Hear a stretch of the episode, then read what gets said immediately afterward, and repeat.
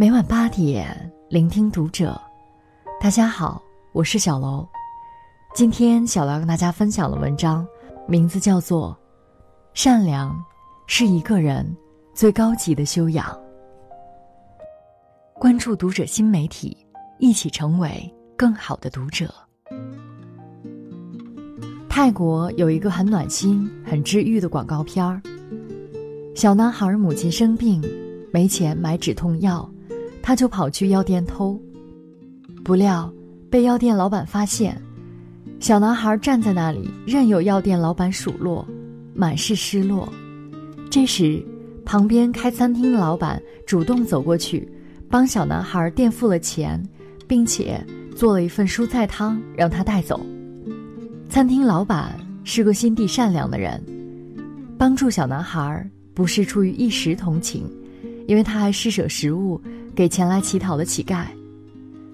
三十年后，餐厅老板突然倒地，被送往医院。女儿接到了一份高达八十万的医药单。这个家庭是无力承担的。女儿挂出了房屋出售广告，趴在父亲的病床前，哭了一宿。女儿第二天清晨醒来时。收到了另一份医药单，上面显示的数额变成了零。下面有一行小字：“你们的医药费在三十年前就还清了。”主治医师正是当年被老板帮助的小男孩，为了报答这份恩情，他垫付了医药费，并且竭尽全力的救治曾经的恩人。马克·吐温说：“善良是一种世界通用的语言，它可以使盲人感到，聋子闻到。虽然这只是一个广告片，但它让我们洞悉了人性的善良。付出善良后，或许不会马上有回报，但一定会在某个节点得以弥补。”综艺节目《了不起的挑战》中，有一期的主题是感恩。岳云鹏要感恩的是，十三年前北漂时遇到的一个女大学生。当时岳云鹏只是一个普普通通的餐厅服务员，因为顾客没有支付三百块钱的饭费，被老板扫地出门。城市很大，却没有一处容身之地，走投无路的岳云鹏打算回河南老家。这时。和他一起工作的女大学生跑去找老板，央求老板宽限他几天，让岳云鹏继续住在宿舍，然后跑回宿舍，拿了自己的一床被子给岳云鹏，白天拉着岳云鹏的手，带他在北京到处找工作。正是这样，岳云鹏得以继续留在北京。岳云鹏回忆说，在当时那种情况下。那个姐姐就是我的恩人，如果不是他的帮助和鼓励，我可能就回河南老家务农去了。如果当时女生并没有出于善良帮岳云鹏一把，也就没有后来遇见郭德纲拜师学艺的过程，更不会上春晚拍电影火遍全国。在见到当年的恩人时，情绪失控的岳云鹏潸然泪下，过往酸楚。都涌上了心头。法国作家雨果说：“善良，既是历史中稀有的珍珠。善良的人几乎优于伟大的人。设身处地的为别人着想，才是善良最好的体现。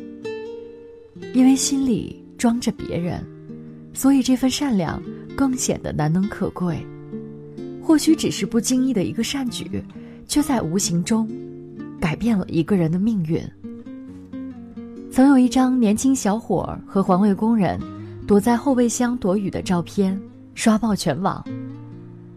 事情发生在珠海，突降大雨，环卫工独自淋着雨走在路上，小伙开车经过，提出载环卫工回家的讲法，环卫工说自己工作还没做完，不能回家。等雨停了，还得继续作业，婉言谢绝了小伙的好意。可雨淅淅沥沥下着，不知什么时候才能停。于是，小伙就把车停在路边，让环卫工上车躲雨。可环卫工觉得自己浑身又脏又湿，迟迟不肯上车。小伙没办法，只好拉开后备箱，环卫工这才钻了进去。小伙就这么一边跟环卫工聊天，一边等雨停，整整聊了四十多分钟。善良是一个人的本性，是面对弱小、困难的人，焕发出来的悲悯之心。心生悲悯之心，想要帮助弱者，这是每个善良的人都应该做的。说到环卫工，我就会想起我的父亲。我曾因为生病住过一小段时间的医院，陪在身边照顾我的人是父亲。同病房的是一个快六十岁的男人，他的职业是环卫工，妻子早逝，有一个女儿。女儿在外地工作，鞭长莫及，男人的病有点严重，加上上了年纪，整个人很是憔悴和虚弱。因为需要从住院部走到门诊楼去做大大小小的各种检查。他的情况是很难独自前往做检查的，于是每到医生开了单子通知他要去做检查的时候，父亲都会主动站出来，带着男人去做检查。父亲说：“出门在外都不容易，能帮衬一点是一点。”后来，男人对父亲表现出了极大的尊重，朋友送去的慰问品，他总是要跟父亲分享。如果说最好的教育是言传身教，那么善良的父亲就给我上了一堂最完美的课，是他教会我，善良才是人最宝贵的品质。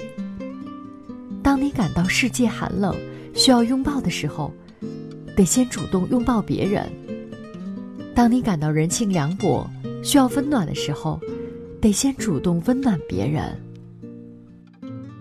白方礼老人的故事，大家应该都有所耳闻。白方礼自七十多岁开始蹬三轮，近二十年时间为三百个贫困孩子捐出三十五万元助学款。有一次，一所学校搞了捐献仪式，绝大多数捐献者要么是老板，要么是白领，只有他是一个特别穷的老人。他从不吃肉，每顿饭都是一碗水、一个馒头，把钱都攒着，给困难的学生。一个冬天，他来到天津耀华中学，递上饭盒里的最后五百块钱，说：“我干不动了，以后可能不能再捐了，这是我最后的一笔钱。”在场的所有老师、学生，全哭了。白方礼去世后，自发前来为他送行的市民，挤满了附近的街道。从某种意义上说，他只是一个不值一提的小人物。可从人性的光辉中打量，他又拥有一颗善良纯粹的灵魂。他的善良，正是我们这个冷漠的时代需要的东西。真正善良的人。最后都活成了一束光，温暖了别人，也照亮了自己。我们总是会觉得，当下的世界很残酷，人性很冷漠，所以人们总是说世道变坏了。其实不是世道变坏了，而是我们变得如履薄冰了。我们开始变得不敢付出真心。不敢亲近旁人，怕被伤害、被辜负。反过来，我们又喜欢跟怎样的人亲近、相处和共事呢？毋庸置疑，一定是善良又真诚的人。可我们却拉起了一道屏障，隔绝了向旁人表达善意的机会，也阻断了别人走向我们的脚步。一个人拥有的地位和财产固然重要，但更重要的是保持一颗善良的赤子之心。罗曼·罗兰说：“世界上只有一种真正的英雄主义，就是认清了生活的真相后，还依然热爱它。那是既能看到世态炎凉，又能看到温暖明朗；既能安身立命，又能敢爱敢恨。不怕好心被辜负，只怕……”赤子之心泯灭，余生，让我们都做一个善良的人。愿你此生赤诚善良，也被温暖明媚环绕。本期节目到这里就要结束了，感谢大家的收听，我们下期再会。